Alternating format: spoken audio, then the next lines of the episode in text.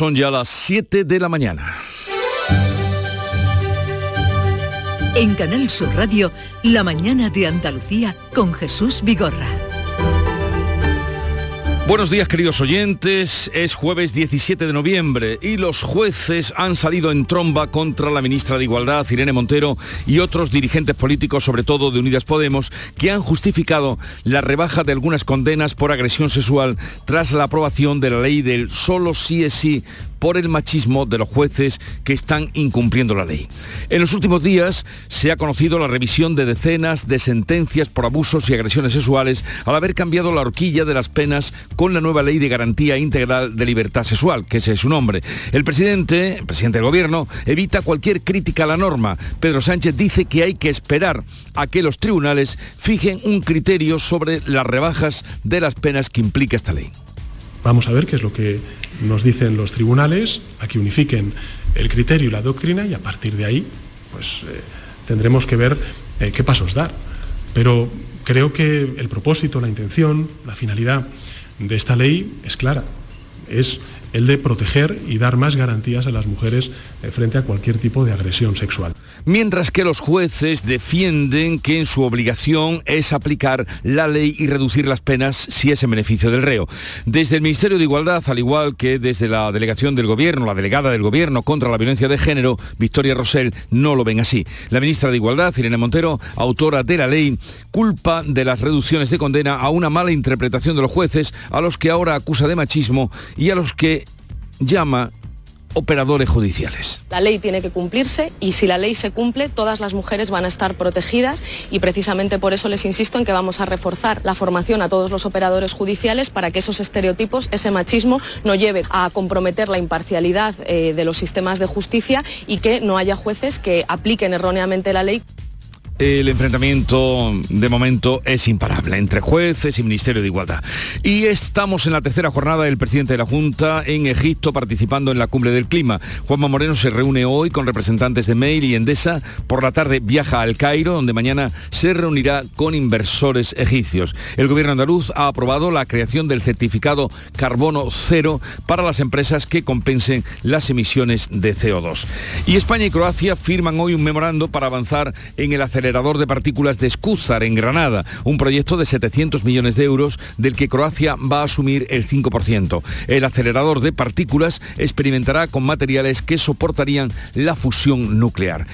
Y en cuanto a la confusión en los, los misiles que explotaron en territorio de la OTAN, el secretario general de la OTAN, Jens Stoltenberg, asegura que el misil que cayó en Polonia era ucraniano, pero afirma que Rusia es la responsable total de la guerra. También ha negado que Rusia esté planeando acciones ofensivas contra la OTAN. El análisis preliminar sugiere que es probable que el incidente fuera provocado por un misil de las defensas antiaéreas ucranianas para defender el territorio de los ataques con misiles de crucero rusos. Toda la información va en ese sentido. En cuanto al tiempo, cielos nubosos o cubiertos en la vertiente atlántica y el área del estrecho con precipitaciones ocasionales más intensas y frecuentes en las sierras y al anochecer. En la vertiente mediterránea predominarán los cielos poco nubosos, no se descartan bancos de niebla a esta hora de la mañana, nos confirmarán en unos momentos nuestros compañeros, temperaturas máximas en ascenso y los vientos de oeste a suroeste.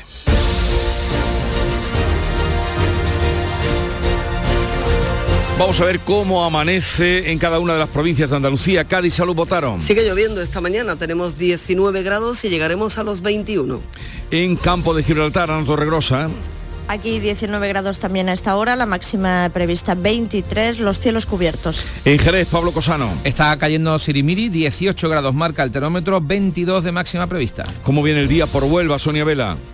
Pues también con los cielos cubiertos se esperan lluvias más frecuentes por la tarde, alcanzaremos los 24 grados, a esta hora tenemos 17 en Huelva. ¿Y en Córdoba, Miguel Vallecillo? También con 17, de momento no llueve, está cubierto eso sí, la máxima será de 22. ¿Qué día tendremos en Sevilla, Pilar González? Nubes, esperan lluvias débiles, sobre todo al final del día, una máxima de 24 grados y ahora tenemos 18 en la capital. ¿Y por Málaga, María Ibáñez, qué nos cuentas? Pues prácticamente despejado, 17 grados de temperatura, alcanzaremos los 25 25 y parece que seguimos sin lluvia. Jesús. ¿Cómo viene el día por Jaén, Alfonso Miranda? Ha llovido, llueve y va a seguir lloviendo, aunque eso sí de forma débil. Atención a los bancos de niebla que se lo van a encontrar en cualquier punto de la geografía provincial. 15 grados ahora, llegaremos de máxima a 19. Pues advertidos están a esos bancos de niebla. Granada, Laura Nieto. El jueves está lluvioso, pero también con precipitaciones débiles. Las temperaturas muy parecidas. 14 grados en estos momentos en Granada, máxima prevista 20. Y por Almería, María Jesús Recio. Estamos en aviso amarillo por fenómenos eh, costeros, pocas nubes en el cielo, suben algo los termómetros, 18 grados, máxima 24. Vamos a conocer ahora cómo están las carreteras andaluzas a esta hora de la mañana, en la que mucha gente sale a la carretera. Desde la Dirección General de Tráfico, Lucía Andújar, buenos días. Muy buenos días. Arrancamos en esta jornada de jueves 17 de noviembre con circulación fluida y cómoda en toda la red de carreteras andaluzas. Las entradas y salidas están totalmente despejadas, al igual que la red principal o secundaria o los accesos a los pequeños núcleos urbanos. Pero como siempre desde la DGT les vamos a insistir mucha precaución al volante.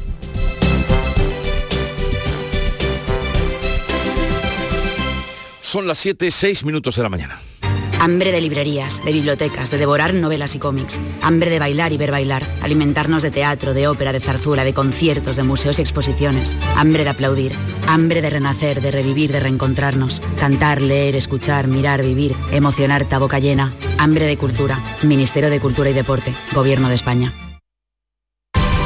Noticia de última hora. Sube la luz, sube el gas, suben los alimentos. Pero en tiendas MGI, los juguetes siguen a 10, 15 y 20 euros. Porque estas navidades ningún niño se quedará sin juguetes. Tiendas MGI, mirando por tu ahorro. Visítanos en tu tienda más cercana o en tiendasmgi.es. En Canal Sur Radio, la mañana de Andalucía con Jesús Bigorra. Noticias. Vamos a contarles la actualidad de este día. Choque entre el Gobierno y el Poder Judicial por las críticas de Podemos a las rebajas de penas de la ley del solo sí es sí. El órgano del Gobierno, de los jueces, se ha mostrado duro y repudia los ataques que califica de intolerables. Paco Ramón. Lo ha dicho en un comunicado el Poder Judicial, que no cita nombres, pero es la respuesta que dan los jueces a los ataques recibidos por la ministra de Igualdad, Irene Montero, también de la delegada de violencia de género Pero ataques que califican de intolerables. Por ello, el Poder Judicial explica que la aplicación de la norma, de la nueva norma, ha provocado la reducción de la pena a agresores sexuales ya condenados, porque tiene carácter retroactivo y así debe ser. Así lo dice el ordenamiento jurídico y que su aplicación se basa estrictamente en un principio del derecho penal. Respuesta unánime, pues, desde las asociaciones judiciales y recuerdan que ya advirtieron de lo que podía pasar y de lo que está pasando. Ana Giraldez. Las asociaciones judiciales dicen que la polémica no se debe a una mala interpretación de la ley, lo dice Fernando Portillo, presidente del Foro Judicial Independiente. No es un problema de interpretación, porque eh, cuando donde ponía seis años pone cuatro, donde ponía eh, cuatro pone tres, donde ponía 8 pone 6, no hay que interpretar, es solo saber leer números. Y bueno, por aplicación de la ley española, pero también de los tratados internacionales que España es parte y de la propia Constitución española, estamos obligados a revisar las condenas firmes cuando la ley penal eh, que surge es favorable al reo. Más duro ha sido el portavoz de la Francisco de Vitoria, Jorge Fernández Vaquero, siembra dudas sobre la intencionalidad de quienes propusieron la ley. Esto tiene que ver con una defectuosa técnica legislativa. Se sabía que esto podía pasar.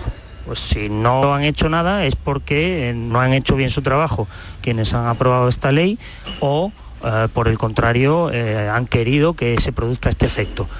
Los jueces avisan que un cambio de la ley ahora no afectará a las reclamaciones actuales. Mientras, la Fiscalía General del Estado está analizando las revisiones de condena por abusos sexuales que ya se han hecho para determinar si es necesario unificar criterios. Beatriz Galeano. El presidente del Gobierno ha dicho que no es partidario de reformar la ley que lleva poco más de un mes en vigor, sino de que el Tribunal Supremo resuelva la crisis. Pedro Sánchez ha deslizado una recomendación a los jueces que sean sensibles a al interpretar la ley. Vamos a ver qué es lo que nos dicen los tribunales, a que unifiquen el criterio y la doctrina y a partir de ahí pues eh, tendremos que ver eh, qué pasos dar. Pero creo que el propósito, la intención, la finalidad de esta ley es clara. Es el de proteger y dar más garantías a las mujeres eh, frente a cualquier tipo de agresión sexual. Tanto es así que lo que hacemos es convertir cualquier tipo de delito sexual en agresión sexual.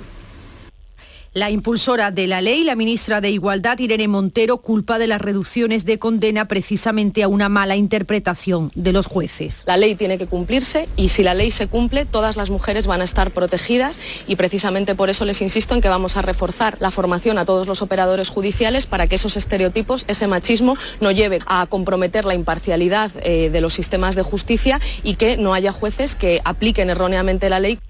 Desde la oposición arrecian las críticas. Partido Popular y Vox consideran que la rebaja en algunos tipos penales puede sacar incluso a la calle agresores sexuales. Javier Maroto, portavoz del Partido Popular en el Senado. El daño que han hecho Irene Montero y Pedro Sánchez, este gobierno de coalición, es irreparable para todas las víctimas y por su parte, el presidente de la Junta, Juanma Moreno, atribuye lo que está ocurriendo a que la ley se aprobó de manera precipitada y sin el consenso en la sociedad. Creo que el equilibrio, la ponderación y la capacidad de permeabilidad de escucha es importante y la que echamos de menos en el gobierno. Este es un gobierno que improvisa, este es un gobierno que además está fuertemente ideologizado y esa carga ideológica la vuelca sobre sus leyes con consecuencias a veces claramente negativas para el conjunto de la población. Pues de ese beneficio que ha traído la ley para condenados por agresiones sexuales ya tenemos un primer caso en Andalucía. El Tribunal Superior de Justicia ha confirmado la rebaja a 11 años de cárcel por una agresión sexual que inicialmente fue castigada con 13 años y medio. Los magistrados explican que tras la reforma los hechos enjuiciados constituyen ahora un delito de violación con dos agravantes, la relación de la víctima con el agresor y el uso de armas. La pena para ese delito agravado es de 11 años y un día años y medio menos que antes. Con esta revisión, los tribunales ya han revisado al menos 11 condenas de abusos sexuales en nuestro país por la aplicación de la ley solo sí es sí. Cinco de estos casos han conllevado, por cierto, la escarcelación de los condenados. Cambiamos ahora de asunto, pero seguimos en el ámbito de los tribunales y de la justicia, porque el Tribunal Supremo se ha sumado al criterio de la Audiencia de Sevilla y ha instado al expresidente de la Junta, José Antonio Griñán, a cumplir la pena de prisión por el caso de los ERE. El alto tribunal responde así al incidente de nulidad que se está tramitando en los plazos habituales, pero no suspende la ejecución de la sentencia, mientras continúan las reacciones políticas por este caso. La portavoz parlamentaria del PSOE andaluz, Ángeles Ferriz, acusa al PP de cacería política para hacer una enmienda a la totalidad a los gobiernos socialistas en la Junta. Que quería borrar y enterrar el legado socialista de personas y servidores públicos honestos y que hoy lo que vamos a hacer es trasladarle el cariño ante la crudeza de una entrada en prisión que a nosotros nos parece completamente injusta. Los populares responden que el legado de Chávez y Griñán es un legado de corrupción. Tony Martín asegura que nadie se alegra por la entrada en prisión de los condenados, pero insta al cumplimiento de las sentencias. Pero alguien que está condenado a la cárcel por la justicia tiene que cumplir su condena, porque si no, si los que son del PSOE se libran de la cárcel porque son del PSOE, entonces al final la justicia no es igual para todos en España. El portavoz de Vox, Javier Cortés, aplaude la decisión de los tribunales y emplaza a Juanma Moreno a hacer que los socialistas restituyan el dinero malversado. Hay que congratularse de que el señor Griñán entre en la cárcel, hay que exigir que no se produzca el indulto, exigir al presidente de la Junta de Andalucía que se pronuncie. El presidente del Gobierno sigue abierto a una posible modificación del delito de malversación en el Código Penal. Niega que ya se esté negociando con Esquerra y añade lo importante en este momento es la reforma de la sedición. Pues ahora que se acortan los plazos para la posible entrada en prisión de José Antonio Griñán, el Partido Socialista en Andalucía ha cambiado de estrategia. Dirigentes socialistas se han ofrecido a acompañar a Griñán a las puertas de la prisión cuando ocurra su ingreso. Cumbre del clima.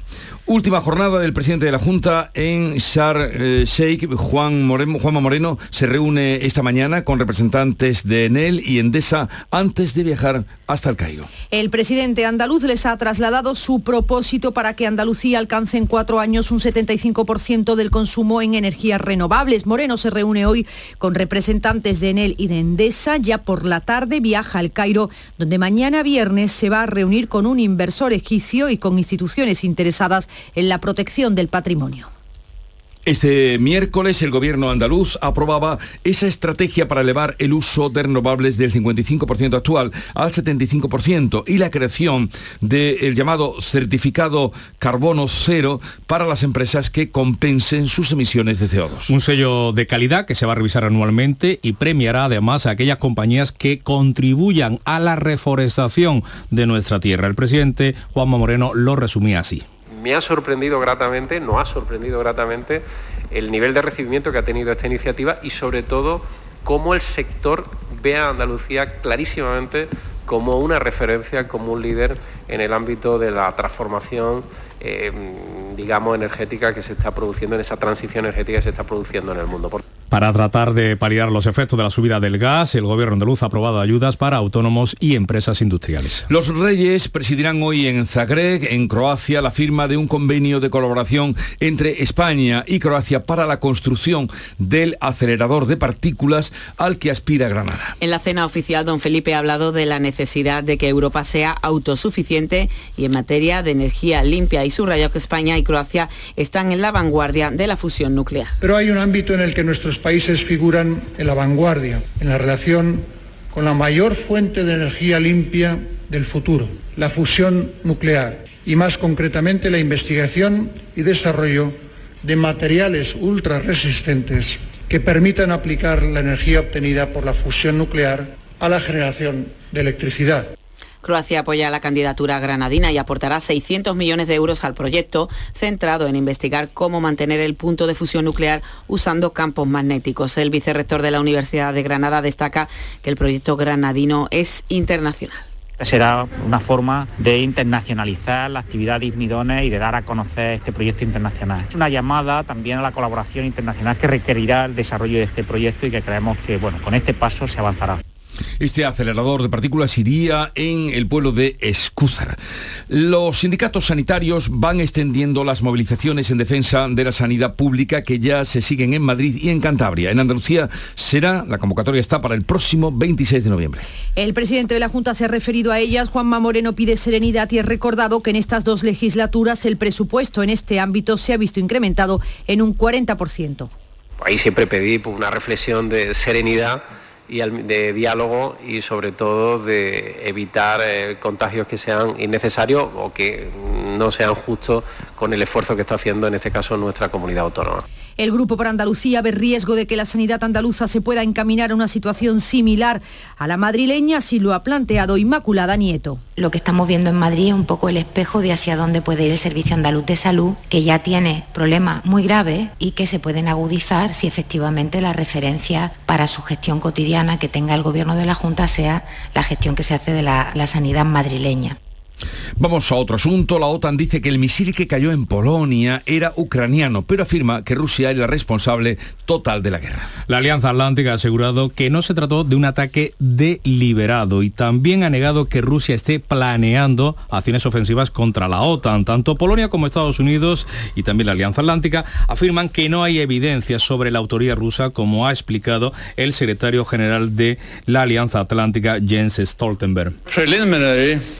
El análisis preliminar sugiere que es probable que el incidente fuera provocado por un misil de las defensas antiaéreas ucranianas para defender el territorio de los ataques con misiles de crucero rusos. Mientras Ucrania quiere acceder al lugar de impacto para examinarlo, Zelensky contradice a Biden y niega que el misil de Polonia sea suyo, sea ucraniano, para forzar a la OTAN a actuar. Los republicanos se han hecho con el control de la Cámara de Representantes tras sumar al menos 218 escaños una semana después de que se celebrasen las elecciones legislativas de medio mandato. Los republicanos han obtenido el asiento que necesitaban para arrebatarle a los demócratas el control de la Cámara Baja, lo que les permitirá tener la iniciativa legislativa en el país. Con esta victoria, la bancada de los republicanos, que probablemente va a liderar el congresista Kevin McCarthy, pone fin al segundo mandato de la demócrata Nancy Pelosi. Y España se salvará de la recesión económica, lo dice el Banco Central Europeo, que prevé para la zona euro con una probabilidad del 80%. Prevé una caída de cuatro décimas del Producto Interior Bruto español durante el último trimestre del año. Sin embargo, los principales analistas coinciden en que la economía española no va a entrar en recesión, ya que el primer trimestre de 2023 comenzará plano, es decir, con un crecimiento cero o, si lo prefieren, sin una nueva caída del PIB. Los economistas hablan de recesión cuando la economía de un país encadena dos trimestres consecutivos en negativo. Los pronósticos para nuestra economía contrastan con los del Banco Central Europeo. Según la autoridad monetaria, el conjunto de la zona euro se encamina hacia la recesión en un 80%. A pesar de esas expectativas de crecimiento, el Banco Central Europeo seguirá subiendo los tipos de interés sin un horizonte fijo. Así lo ha indicado el gobernador del Banco de España, Pablo Hernández Endecos, quien ha vinculado el endurecimiento de la política monetaria en la zona euro con la evolución de la economía en el viejo continente primero, pero sobre todo a la inflación. Tendremos que subir los tipos de interés eh, en más ocasiones. ¿Hasta qué punto? Hasta el punto que nos permita que la inflación converja hasta ese objetivo del 2% en el medio plazo. Y como digo, a ese respecto no hemos llegado al punto final para lograr ese objetivo. El nivel concreto, lo que en terminología inglesa denominamos el denominado terminal rate, es claramente incierto. De esto hablaremos en las claves económicas a partir de las siete y media ante la revista de prensa que será en un momento con Paco Rellero. Esta Black Week Hyundai te regala tiempo. Porque si te llevas un Hyundai Tucson número uno en ventas en España, con todo incluido y con las mejores condiciones a tu medida, te ahorrarás mucho tiempo de espera. Black Week de Hyundai. Lo quieres, lo tienes. Condiciones especiales para unidades en stock. Más información en hyundai.es. Mano de santo limpia la ropa, mano de santo limpiar salón, mano de santo y en la cocina, en el coche, en el watercloak, mano de santo para el hotel, mano de santo para el taller, mano de santo te cuida, mano de santo te alegra la vida, mano de santo, mano de santo, ponte a bailar y no limpies tanto, mano de santo, mano de santo, ponte a bailar y no limpies tanto. Seguramente el mejor desengrasante del mundo. Pruébalo. ¿Y tú? ¿Qué radio escuchas? La jugada de Canal el deporte. Los fines de semana a Pepe La Rosa y Ana. Me encanta el programa de Paco Rillero, El Flexo. Es un muy buen programa. Canal Sur Radio, la radio de Andalucía. Yo, escucho Canal Sur radio. Es el momento de conocer lo más destacado de la prensa del día con Paco Rellero. Buenos días. Mano de santo, que dice la publicidad. Mano de santo, mano de santo. Buenos días, Jesús. La prensa nacional que recoge la polémica sobre la ley del sí es sí en el mundo. Sánchez que avala a Montero con 14 agresores favorecidos por su ley. La Fiscalía del Supremo que admite el problema y los escarcelados que lo celebran. El mundo, por cierto, destaca este entrecomillado. El mejor abogado defensor se llama Irene Montero. Montero que a su vez desata la ofensiva contra los jueces. En el confidencial leemos que eh, los jueces se hartan de esa expresión fachas con togas y hasta la asociación de Rosell se revela contra Podemos.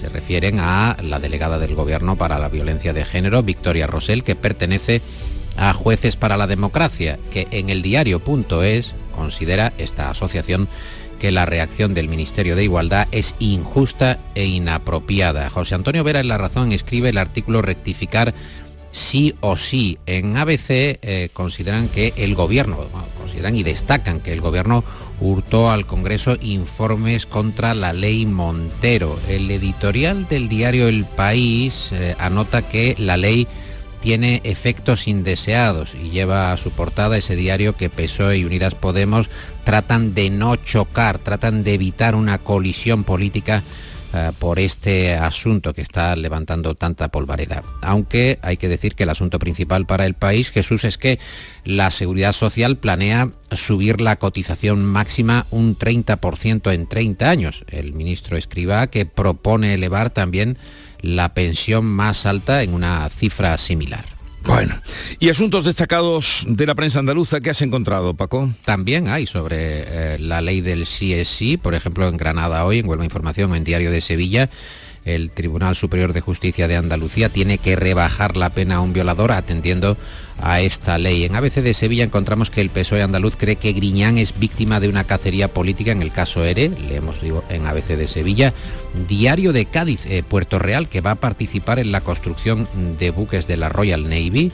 Y en Málaga hoy, en la opinión de Málaga, encontramos que la Diputación malagueña va a destinar más dinero a paliar los efectos de la sequía en la provincia malagueña. Encontramos una historia humana interesante en la portada de Málaga hoy, de hecho es su foto, la foto de portada de Málaga hoy es para Juan Ángel Bellón, médico de la barriada malagueña. Del Palo usamos algoritmos de riesgo para prevenir la depresión. Es médico de familia, es investigador, está trabajando en Málaga y es considerado uno de los más influyentes del mundo por la Universidad de Stanford. Ya ves, algoritmos de riesgo para prevenir la ansiedad, la depresión.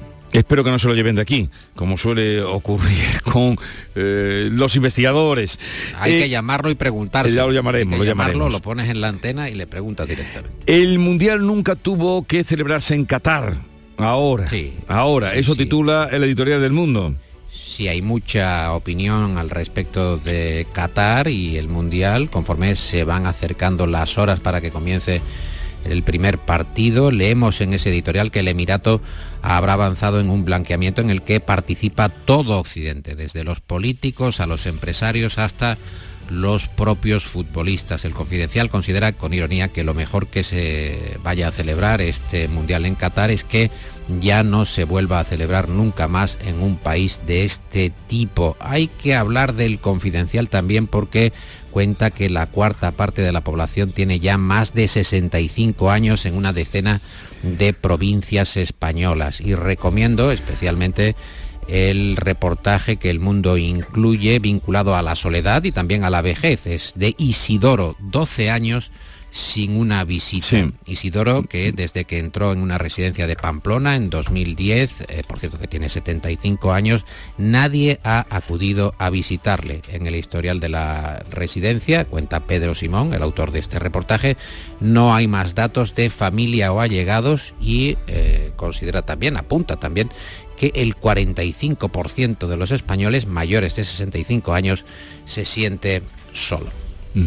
He leído ese reportaje y bueno, brevemente dar cuenta de que Donald Trump, o lo cuentan los periódicos, confirma su candidatura otra vez a la presidencia de los Estados Unidos, al que tú llamaste el león en el circo, en el libro dedicado a él. El león del circo, tú ayer avanzabas ya, te temías que Donald Trump iba a dar el paso. Efectivamente, Ricardo dibuja hoy en su viñeta a Donald Trump manoteando y diciendo anuncio mi candidatura, pero como no me elijan en las primarias, es que habrá sido fraude y al lado está el elefante, ya sabes, el icono del Partido Republicano, está el elefante sudando con los ojos espantados y pensando, vaya la que me ha caído a mí encima. Hay también bastante sobre la reacción de la ONU con respecto a Polonia y fotografías de Sánchez y Biden que charlan amigablemente en la cumbre del G20. Y ahora vamos ya con el deporte.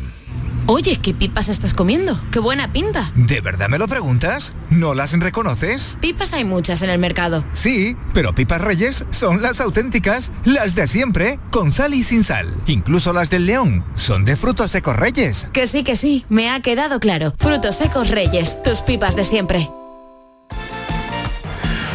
Nuria Gaciño, buenos días. Hola, ¿qué tal? Muy buenos días. Habrá duelo andaluz en la Copa del Rey. Juventud de Torremolinos Sevilla, ese es el emparejamiento andaluz de la segunda ronda de la Copa del Rey, de nuevo a partido único. Vamos a ver si finalmente en el campo del Torremolinos o en la Rosaleda por aquello de que la capacidad es mayor en el estadio malaguista y por tanto la taquilla más elevada. En los otros enfrentamientos eh, con equipos de nuestra tierra, el Linares se medirá al Racing de Santander, el Málaga al Nastic en Tarragona y el Granada al Oviedo. En lo que al resto se refiere destacan los duelos Arenteiro, que es el verdugo del Almería Atlético de Madrid y Sestao Atleti de Bilbao. Como saben, siguen sin participar en la Copa los equipos de la Supercopa de España, entre ellos el Betis, que lo mejor que le puede pasar es que termine su gira por Sudamérica. Nueva derrota esta pasada madrugada, esta vez ante el Colo Colo por 5 a 0 y encima se ha lesionado Canales. Esperemos que no sea nada grave. La selección española de fútbol se prueba esta tarde ante Jordania a falta de cuatro días para que arranque el Mundial de Qatar. La cita es a las 5 y el rival Jordania en Amán, amistoso que va a servir para hacer probaturas, prueba de ellos que han acordado ambas selecciones poder realizar hasta 12 cambios. Ya ha adelantado Luis Enrique que Ansu Fati va a jugar, Ansu Fati fijo y 10 más, y el que de momento se cae del cartel es Gaya, sufre un esguince del tobillo derecho y su presencia en el Mundial peligra a falta de que se le haga una resonancia. ¿Y con qué noticia echamos el pestillo al kiosco, Paco? Se encuentra en el Confidencial un reportaje muy peculiar. Dice, ¿qué podemos aprender del caballo de carreras más derrotado en la historia? Es una yegua japonesa, eh, Nuria, que se llama Aru Hurara que perdió todas las carreras que corrió en Japón, eh, es un desastre, de, como, como, desde luego como apuesta un desastre, pero dijo el primer ministro, me encanta que pierda porque es un ejemplo para no rendirse. Total, que eh, ha llegado a la celebridad después de 106 derrotas, un desastre como apuesta, pero ahí está, no se rindan nunca. Insistió, ¿eh? Mi madre. Insistió todo. como, dice mi madre, alguno tiene que perder. Alguien tiene que perder. Eh, la yegua Aru Urara. Bueno, que tengáis un bonito día. Chao. Eh, Nuria y Paco. Hasta luego. Dios. Vaya muy bien.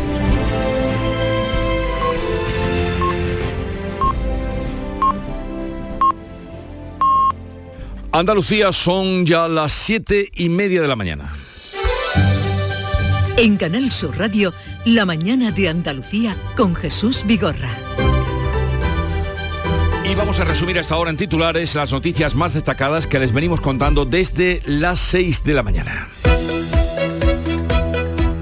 Les contamos con Ana Giraldez que el gobierno y Poder Judicial chocan por las críticas de Podemos a las rebajas de penas que trae la ley del solo sí es sí. Los jueces muestran su repulsa a las acusaciones de machismo de la ministra de Igualdad. El presidente Pedro Sánchez es partidario de que el Supremo fije la doctrina antes que retocarla y el Poder Judicial recuerda que ya advirtieron de que la norma provocaría la reducción de pena a agresores sexuales condenados. Tercera jornada de Juanma Moreno en la cumbre del clima. El presidente se reúne hoy con representantes de Mail, de Mail y Endesa. Por la tarde viaja al Cairo, donde mañana se reunirá con inversores egipcios. España y Croacia firman hoy un memorando para avanzar en el acelerador de, acelerador de partículas de Escúzar, que irá en Granada. Un proyecto de 700 millones de euros del que Croacia va a asumir el 5%. El acelerador de partículas experimentará con materiales que soportarían la fusión nuclear. La OTAN dice que el misil que cayó en Polonia era ucraniano, pero afirma que Rusia es la responsable de total de la guerra. El líder de la Alianza Atlántica ha asegurado que no se trató de un ataque deliberado y también ha negado que Rusia esté planeando acciones ofensivas contra la OTAN. El gobierno prorroga el decreto de sequía en la cuenca del Guadalquivir a partir del 31 de diciembre. El, por su parte, la Junta declara de emergencia las obras en la depuradora del Peñón del Cuervo en Málaga para llegar agua regenerada para el regadío en la comarca de la Sarquía. Cierre de la pesquería de la Chirla en aguas del Caladero del Golfo de Cádiz. La medida entró en vigor el 12 de noviembre, se va a prolongar hasta el 11 de diciembre. El cierre se produce después de detectar un descenso en la producción del caladero. Y vamos a recordar cómo viene el tiempo hoy. Cielos nubosos o cubiertos en la vertiente atlántica, posibilidad de lluvias más frecuentes en las sierras al anochecer. En la vertiente mediterránea predominarán los cielos poco nubosos, no se descartan bancos de niebla matinales, las temperaturas máximas en ascenso y los vientos del oeste o suroeste. 7.32 minutos de la mañana, enseguida vamos con las claves económicas del día. Era un 22 de diciembre de 1939, cuando un niño de San Ildefonso cantaba el gordo. Al mismo tiempo, un vecino de Jaén se enteraba de que era uno de los ganadores. Tan agradecido se sintió aquel jienense, que le pagó al niño sus estudios hasta licenciarse, con una única condición, que nunca nadie conociera su identidad. Un sorteo extraordinario lleno de historias extraordinarias. 22 de diciembre, Lotería de Navidad. Loterías te recuerda que juegues con responsabilidad y solo si eres mayor de edad. Ahora más que nunca descubre las posibilidades que la tarjeta de crédito Cajamar tiene para ti. Puedes aplazar compras, máxima seguridad en compras online y además la llevas puesta en el móvil. Para más información visita nuestra web. Cajamar. Distintos desde siempre. Las claves económicas con Paco Bocero. Paco, buenos días. Buenos días, Jesús. ¿Qué tal? A ver, ¿qué claves tenemos para hoy? Pues mira, hoy tenemos de nuevo una actualidad cuyas claves van a seguir un día más en los precios y en las diversas previsiones económicas que se siguen revisando una y otra vez. Pero mira, vamos a empezar por la presentación de un informe que va a arrojar datos interesantes sobre el conocimiento y los hábitos financieros de la población mayor en España. Un trabajo que va a presentar eh, la Fundación de la Mutualidad y la, de la Abogacía y el Instituto de Empresa, eh, encajando en el Observatorio del Ahorro Familiar. Y mira, vamos a ver, por ejemplo, en torno a los hábitos financieros, qué se dice de uno de los grandes problemas que tienen los mayores, que es la brecha digital. En un entorno tecnológico que como estamos viendo, avanza a marcha forzada en la operativa de las entidades financieras y más en las zonas rurales, donde se van cerrando oficinas bancarias y desaparece esa relación tradicional de tantos años. Sí, sí, pues sí, será interesante saber qué se dice en torno a ello, porque para buena parte de los mayores la brecha digital es muchas veces ya insalvable. ¿Y qué más tenemos? Pues mira, como te decía, volveremos a hablar de precios y lo haremos en el entorno de la eurozona, porque hoy se publica la inflación en octubre y la diferencia entre países se siguen ensanchando. Ya hemos visto que Alemania está tres puntos por encima de nosotros. Y ayer, aunque esté fuera ese Brexit, se publicó la británica con alcanzando un 11,1. Recordemos que las medidas sobre la luz y el gas nos mantienen con ese diferencial hasta que dejen de aplicarse. Por ahí van sonando los tambores de que tienen cierta fecha de caducidad y solamente se aplicarán a los colectivos más desfavorecidos. Eh, esas medidas a los combustibles y también al transporte. Pero los economistas, en este caso, el Consejo General de Economistas, creen que hay todavía componentes del IPC que no han tocado techo. Sí, ayer celebraron una jornada de trabajo sobre los efectos de los precios en las empresas y aunque consideran que los precios deberían ir ajustándose poco a poco en los próximos meses, también consideran que hay algunos componentes del IPC y señalan a la energía y las materias primas alimentarias, entre otras, que no han tocado todavía techo. De cualquier forma, sí que la inflación media española caería entre 2 y 3 puntos el año próximo a tenor de las previsiones que te decía que conocemos a diario. Y esta vez le toca a Funcas, que ayer situó el IPC en el 4,1 de tasa media en el 2023. La misma banda de entre el 4 y el 5 en la que se mueven todas las revisiones que hemos conocido lo que llevamos de noviembre. Muy bien, pues veremos eh, a ver qué ocurre, porque a pesar de que caigan dos o tres puntos, la inflación seguirá siendo muy alta, ¿no? ¿Y qué más? Eh, pues sí, efectivamente. Pues mira, dos claves últimas más. La primera es que las pequeñas y medianas empresas tienen muchas dificultades para hacer frente a los pagos de los créditos del ICO. Esos créditos que se concedieron como ayuda a la pandemia y que vencen en plazo máximo de junio del año que viene. Según la aseguradora Hiscox, el 44% de las pequeñas y medianas empresas solicitantes de créditos ICO no sabe si podrá devolverlo en tiempo y forma. Atención al dato porque en septiembre eran el 33%. Y la segunda es que hoy tendremos también cifras adelantadas de contratación y afiliación en noviembre, como ya es tradicional, a mitad de mes, ofrecidas por el ministro Escribá. Estaremos pendientes para esos apuntes que nos dejas, Paco, que tengas un buen día. Eh, Igualmente. ¿Qué tal por Córdoba? ¿Está lloviendo o, no? Está lloviendo, está, lloviendo, ha llovido, tenemos el suelo mojadito, tenemos el aire húmedo, se está de una y encima una buena temperatura. O sea que más o menos estamos yendo bien. Vale, vale, vale. hasta luego, Paco. Muy bien, hasta luego. Esta Black Week Hyundai te regala tiempo. Porque si te llevas un Hyundai Tucson número uno en ventas en España, con todo incluido y con las mejores condiciones a tu medida, te ahorrarás mucho tiempo de espera. Black Week de Hyundai. Lo quieres, lo tienes. Condiciones especiales para unidades en stock. Más información en hyundai.es.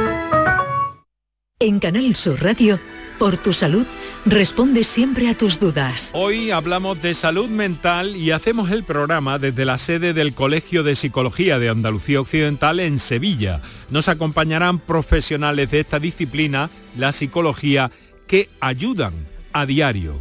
Estáis invitados todos y todas. Contamos con vuestra participación, como siempre, en directo.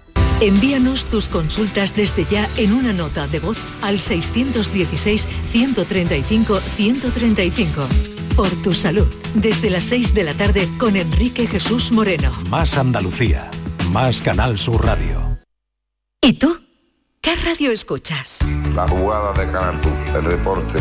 Los fines de semana a Pepe La Rosa y Ana. Me encanta el programa de Paco Rillero, El Flexo.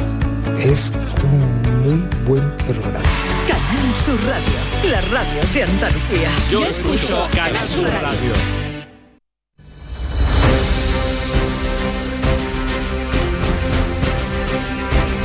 Vamos ahora con otras noticias de Andalucía. Continúa la investigación por la agresión a una niña de 13 años por parte de un grupo de compañeros de un instituto del municipio de Albox, en Almería. Este miércoles las menores han prestado declaración ante la Guardia Civil y se investiga si existieron de forma previa otras agresiones a personas vinculadas a la menor. María Jesús Recio.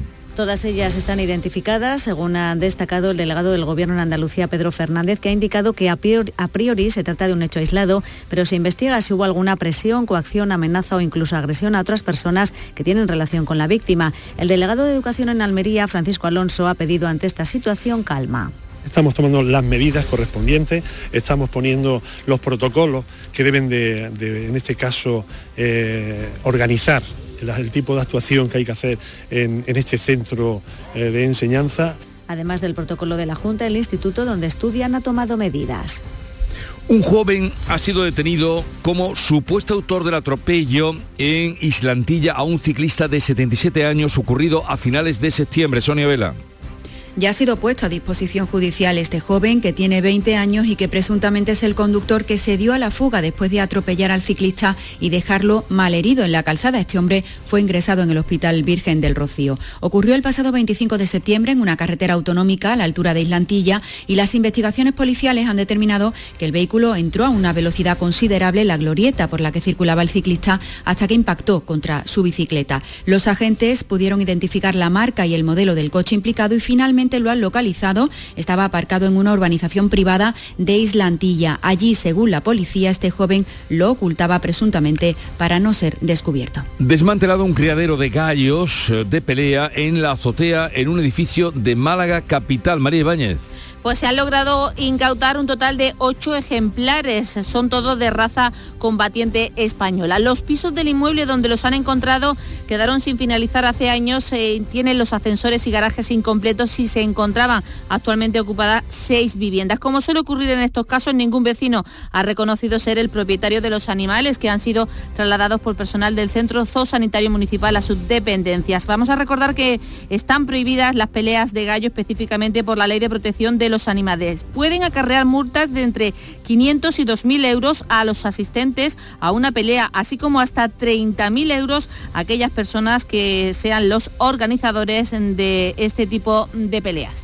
Esta misma semana, el Centro de Acogida Municipal de Jaén pondrá ya a disposición de los temporeros 48 plazas que tendrán flexibilidad en cuanto al número de pernoctaciones. Alfonso Miranda. Está destinado a personas que llevan ya más de 10 días deambulando por las calles a la espera de encontrar un trabajo en la campaña de la aceituna. Ángeles Díaz es la concejal de Políticas Sociales y creemos que a lo largo de esta semana podremos ya adelantarnos para que nuestras pernoctaciones puedan conectarse a las pernoctaciones de otro albergue y que no los dejemos en la calle después de acogerse a nuestro centro. Lo que también se abre hoy es el punto de información a los temporeros, que todas las campañas se abre en la estación de autobuses.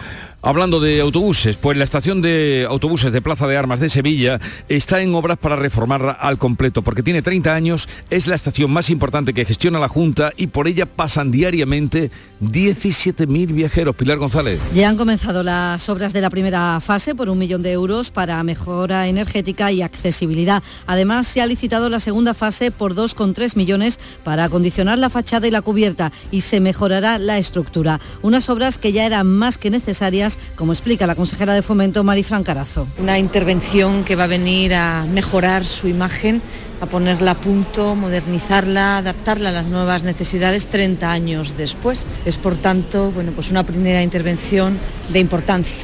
Los trabajos estarán concluidos antes de que acabe 2023. La compañía Exolum instalará una planta de tratamiento de hidrocarburos en el puerto de Algeciras con una inversión de 30 millones de euros a la Torregrosa. El proyecto consiste en la construcción de una planta para el proceso y tratamiento de los residuos que se generan cuando se mezcla el agua del mar con los hidrocarburos de los barcos. El objetivo principal es minimizar el impacto medioambiental recuperando y reciclando esos hidrocarburos. Se prevé que esta planta esté operativa en 2025 y genere medio centenar de empleos que ascenderán a 150 durante la fase de construcción. La planta tendrá capacidad para tratar 550.000 toneladas anuales. Simulacro de desastre medioambiental en la playa de La Puntilla en el puerto Cádiz. Salud, Botaro. Un vertido de miles de toneladas de fuel oil, consecuencia del choque de dos buques. Más de 160 personas han participado en este operativo. Lo fundamental en caso de emergencia real es la coordinación entre administraciones. El subdelegado del Gobierno, José Pacheco. Como el vertido ya sigue aumentando y ya parece que hay incluso riesgo de llegar a costa, pues cuando se activa el plan 2 y ya entramos con otros medios estatales, asumimos el control tanto por parte de Guardia Civil, Salvamento Marítimo, ya el, buque de Salvamento Marítimo eh, ha empezado a desplegar la barrera oceánica. Un simulacro necesario, sobre todo en la bahía de Cádiz, por el elevado tráfico marítimo que soporta a diario. Un villancico de un grupo de Jerez obtiene un disco de oro tras superar los casi 5 millones y medio de reproducciones en plataformas digitales. El grupo hará una gira navideña y no es de extrañar por toda España. Pablo Cosano. Pues mira, suena así, se llama La Fiesta de la Nochebuena. Y es del grupo Así canta Jerez en Navidad, es una formación flamenca que toma la zambomba jerezana como hilo conductor de sus representaciones y tiene de momento, como decimos, 5 millones y medio de reproducciones en las plataformas digitales como YouTube, Amazon o Spotify. En esta última, con 800.000 reproducciones, se ha situado estos días en el top 3 de las canciones más escuchadas. El grupo va a hacer una gira de 25 conciertos navideños por toda España, van a finalizar en el Villamarta en Jerez esta Navidad y también harán una atención sorpresa en las calles jerezanas en lo que sí va a ser una zambomba de verdad con participación, no una representación sobre un escenario. Pero así suena, la fiesta de la Nochebuena. ¿Y es, muy numeroso el grupo, Pablo? Sí, sí, son como unos 15 o 20 eh, componentes. Además tienen un vídeo muy bonito grabado como si fuera una sagrada cena en la Navidad jerezana. Y la verdad que en YouTube tiene un millón y medio, creo, de reproducciones. Ya los invitaremos. Llegamos así a las 7.45 minutos de la mañana, 8 menos cuarto. Es el tiempo ahora para la información local. Atentos. En la mañana de Andalucía de Canal Sur Radio, las noticias de Sevilla. Con Pilar González. Hola, buenos días. La producción de naranja se reduce esta temporada un 40%. Las primeras obras de la línea 3 del metro comenzarán en enero, son las del ramal técnico. Y en la estación Plaza de Armas las obras ya han comenzado y en ocho meses estarán concluidas. En deportes, el Sevilla jugará en Torremolinos el siguiente partido de la Copa del Rey. Enseguida se lo contamos antes el tráfico. Hay pequeñas retenciones en las entradas a Sevilla por el nudo de la gota de leche y por las autovías de Coria Utrera y también por la de Huelva, que son de 5 kilómetros. En el interior de la ciudad, tráfico intenso en las avenidas de entrada. En cuanto al tiempo, tenemos el cielo cubierto con precipitaciones en general débiles, más probables e intensas al final del día. Las temperaturas suben, se espera una máxima de 24 grados en Sevilla y Écija, 23 en Lebrija y 22 en Morón, a esta hora 18 grados en la capital. Si eres de los que dejas la bolsa de basura junto a los contenedores, de los que no recoge las cacas de tu perro ni diluye sus orines, o de los que hacen botellón sin importarte nada, es que no cuidas Sevilla. Si cuidas Sevilla, no eres parte del problema. Cumple tu parte. Lipasan. Juntos cuidamos Sevilla. Las noticias de Sevilla. Canal Sur Radio. La sequía y sus consecuencias, la producción de naranjas en Sevilla será en esta campaña un 40% menos que la del año pasado, según los cálculos que ha hecho la patronal agraria Asaja. Nuestra provincia, como saben, es la mayor productora de cítricos de todo el país y los agricultores creen que la naranja se va a pagar por esta menor cantidad a un mejor precio. Un problema que también existe es el tamaño, es más pequeña por esta falta de agua, lo explica el vicepresidente de Asaja y citricultor Manuel Altaba.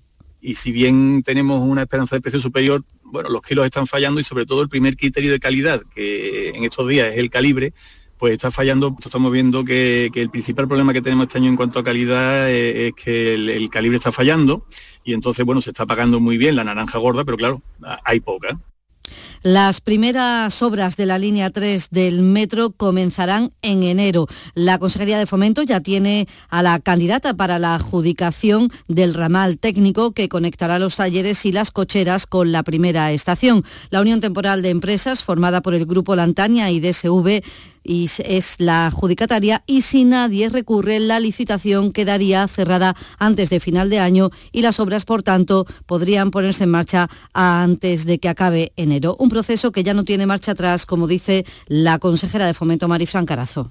Yo espero que sea a principios de año Luego esto ya no tiene paso atrás. Una vez adjudicado el ramal técnico, a espera de firmar el convenio y a partir de ese momento continuaremos la construcción en paralelo licitando el primer tramo de todos ellos. Palabras de la consejera en la estación de autobuses Plaza de Armas, donde han comenzado las obras de la primera fase para su rehabilitación por un millón de euros para la mejora energética y de accesibilidad. Además, se ha licitado la segunda fase por 2,3 millones para acondicionar la fachada, la cubierta y mejorar también toda la estructura. Unos trabajos que estarán concluidos antes de que finalice 2023. Una intervención que va a venir a mejorar su imagen, a ponerla a punto, modernizarla, adaptarla a las nuevas necesidades 30 años después, después de su inauguración, como saben, en el 92.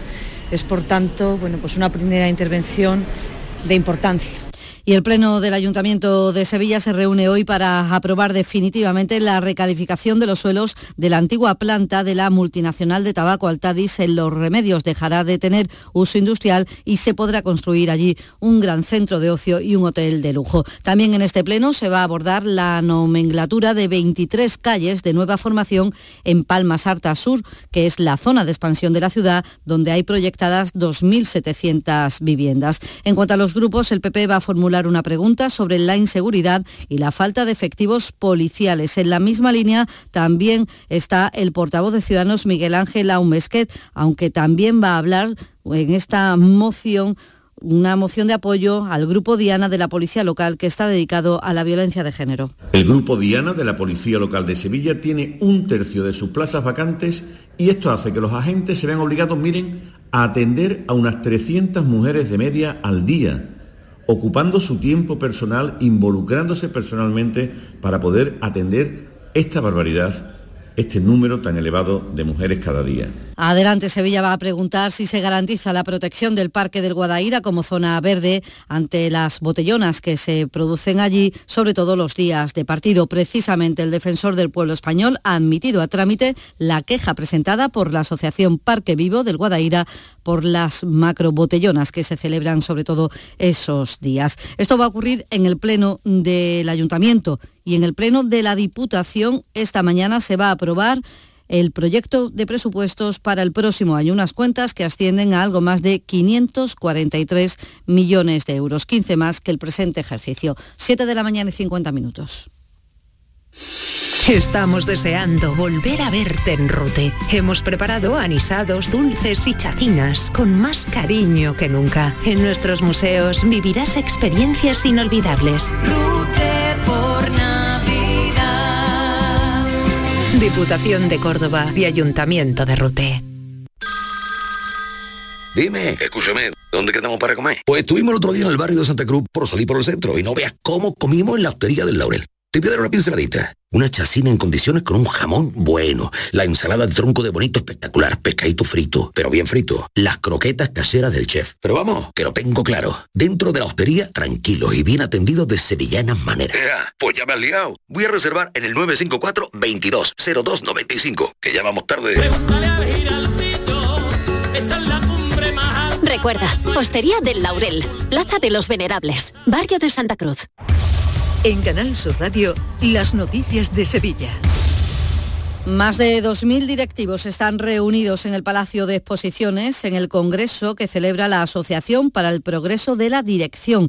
Allí abordan el futuro de las empresas y la necesidad que tienen del talento profesional. A la inauguración asistía el presidente de los empresarios españoles, Antonio Garamendi, que ha recordado la falta de personal que hay, sobre todo en digitalización e ingeniería, pero además decía esto. Se ha acabado el efecto de estudio, trabajo, me jubilo y estamos en el innovo, innovo, también yo personalmente en mi propia formación permanentemente. Un congreso que coincide en Fibes con la celebración del SICAM, el Salón Internacional del Caballo, que espera recibir hasta el domingo unas 250.000 visitas. Unos eventos que dejan estos números para la ciudad que resume el alcalde Antonio Muñoz. Entre ambos congresos que se están celebrando en este momento, el SICAP y esta convención de profesionales y directivos, podemos estimar en torno a 50 millones de euros lo que va a impactar en la economía de la ciudad, en nuestros hoteles, en nuestros restaurantes, en nuestros comercios, en nuestro sistema de transporte. En laboral les contamos que los sindicatos UGT y comisiones obreras han convocado para esta mañana un paro de una hora por turno en las plantas de Airbus, Tablada y de San Pablo. Van a informar sobre las negociaciones que están llevando a cabo con la empresa para conseguir una revisión salarial al alza. 7.53, momento del deporte. Antonio Camaño, buenos días. Hola, ¿qué tal? Buenos días. El Juventud de Torremolinos de Segunda Federación será el rival del Sevilla en la segunda ronda de la Copa del Rey. El duelo se va a disputar en el Pozuelo con capacidad para 3.000 espectadores la semana del miércoles 21 de diciembre del año 2022. El conjunto malacitano llega a esta segunda ronda después de eliminar al Huesca en la tanda de penaltis. Y la Junta General de Accionistas del Betis, que se va a celebrar el próximo 15 de diciembre, va ofreciendo sus primeros datos. En estas últimas horas se ha conocido que el club va a presentar unas pérdidas de 30 38,23 millones de euros en el presente ejercicio, una cifra ligeramente superior a la del año pasado. Les contamos también que comienzan los actos del centenario del Cerro del Águila, una programación sociocultural impulsada por el ayuntamiento que se extenderá hasta marzo. En ella se destaca la evolución del barrio desde su creación, que se hizo para los preparativos para la construcción de la Expo del 29. Y, les contamos, mirando ya la Navidad, que el 2 de diciembre comienza la programación Los Gozos de Diciembre, la programación cultural de la Fundación Cajasol. Como cada año, actividades como cuentacuentos, espectáculos, talleres, cocina y el Belén. Este año además explica el presidente de la entidad, Antonio Pulido, una exposición sobre cómo se viven estas fechas en los conventos. Hemos sacado de todos los conventos de clausura de Sevilla cómo viven las monjas la, eh, Navidad y con, bueno, con figuras de Martínez Montañé, Roldán, muchas, muchas actividades y por último, pues el gran concierto de Navidad que vamos a hacer el 20 de diciembre en el Teatro Maestranza. Y en el Teatro Maestranza hoy la Real Orquesta Sinfónica de Sevilla con el ciclo Gran Sinfónico de la temporada 2022-2023. 17 grados hasta ahora en Coria, 18 en Sevilla. Escuchas La mañana de Andalucía con Jesús Vigorra, Canal Sur Radio. Aquadeus, el agua mineral natural de Sierra Nevada, patrocinador de la Federación Andaluza de Triatlón, les ofrece la información deportiva.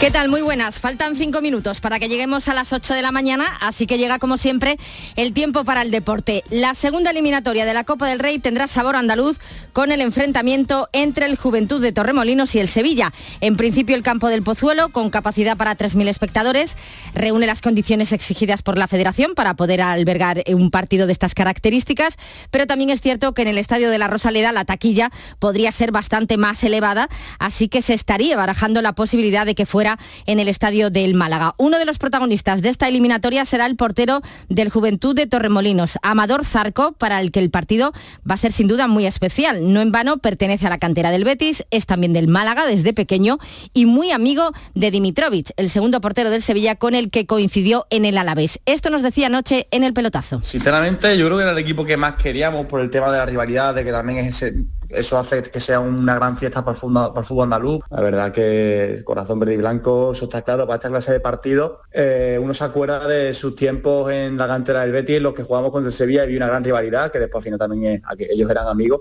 Son muchas cosas que hacen este partido especial, amistad con un compañero de allí, el hecho de que siempre he enfrentado al Sevilla he visto ese, siempre, ese pique, de, encima también que desde chico soy del, he sido del Málaga también y también hay ese pique, entonces para mí es un partido muy especial. Y en el pelotazo estuvo también el nuevo entrenador del Granada, Paco López, que se estrenó precisamente en la Copa con un triunfo ante el Yeclano y que ahora le tocará en suerte el Oviedo de Álvaro Cervera. Para Paco López, la Copa es muy motivante. La verdad es que sí, que es una competición que a mí me motiva. Vamos a ver cómo queda un mes, vamos a ver cómo llegamos de aquí a allí. Ojalá y estemos ya pues, recuperando a, la gente y podamos competir de verdad el Granada que se mide al Oviedo, como decíamos, en la Copa, el Málaga al Nastic de Tarragona y el Linares al Racing de Santander. Siguen sin participar en la Copa los equipos que jugarán en enero la Supercopa de España, entre ellos el Betis, al que no le están saliendo bien las cosas en la gira por Sudamérica. Nueva derrota esta pasada madrugada, esta vez ante el Colo Colo por 5 a 0. Y encima se ha lesionado Canales, que tuvo que ser sustituido, confiemos en que no sea nada grave. Esta segunda ronda de la Copa del Rey se va a disputar la semana de los días 21, 22 y 23 de diciembre, justo una vez que se termine el Mundial de Qatar. La selección va llegar precisamente a Qatar mañana, pero antes, esta misma tarde, juega un amistoso ante Jordania. La cita es a las 5 en Amán, amistoso que va a servir para hacer bastantes probaturas. De hecho, han acordado ambas selecciones poder realizar hasta 12 cambios, aunque el reglamento solo admite 6. Eh, ya ha adelantado Luis Enrique que hoy jugará Ansu Fati y 10 más. Es más, ha habido tirón de orejas. Que ya sé que no vais a hacer caso porque tampoco pretendo que, se haga lo que, lo que se dice, pero dejar de referirse ya a Ansu como un jugador que ha superado la lesión. Todos los jugadores superan lesiones, todos. Ya todos sabemos lo que le ha pasado. Quitárselo de la cabeza ya. Le he visto mejor, bastante mejor que la última vez que vino, que vino en, en junio y no pudo jugar. Ansu es un jugador como todos los demás, que volverá a pasar por periodos de lesión como todos los jugadores en el mundo. Lo que hay que recuperar es, y sobre todo Ansu, su nivel, que eso no hay ninguna duda, viendo dos entrenamientos lo tiene. Aunque ha salido en defensa de Ansu Fati, eh, para Luis Enrique son todos estrellas. Todas son estrellas. Los 23 jugadores que mañana estarán en la plantilla, todos son jugadores de alto nivel, jugadores catalogados como estrellas. Luego me has preguntado que he dicho que era el mejor entrenador de España. No, era del mundo o de la tierra, lo que quieras, escoge lo que quieras. Pero era una broma. Lo que pasa es que lo que se suele retransmitir o transmitir se saca de contexto y en vez de una broma suena como algo dicho por alguien muy egocéntrico que no es mi caso. Bueno, pues una de sus estrellas, Gallá, se ha lesionado, sufre un esguince del tobillo derecho y su presencia en el Mundial peligra, falta de que le realicen una resonancia para ver el estado de, esa lesión. En otros amistosos que ya se han jugado, Argentina goleaba Emiratos Árabes por 0 a 5 con Messi y Di María como líderes. El seleccionador Scaloni ha reconocido que hay jugadores que no están bien, así que lo mismo introduce cambios en la lista eh, de convocados. Aquadeus, ahora más cerca de ti, procedente del manantial Sierra Nevada, un agua excepcional en sabor, de mineralización débil que nace en tu región. Aquadeus Sierra Nevada es ideal para hidratar a toda la familia y no olvides tirar tu botella al contenedor amarillo. Aquadeus, fuente de vida, ahora también en Andalucía.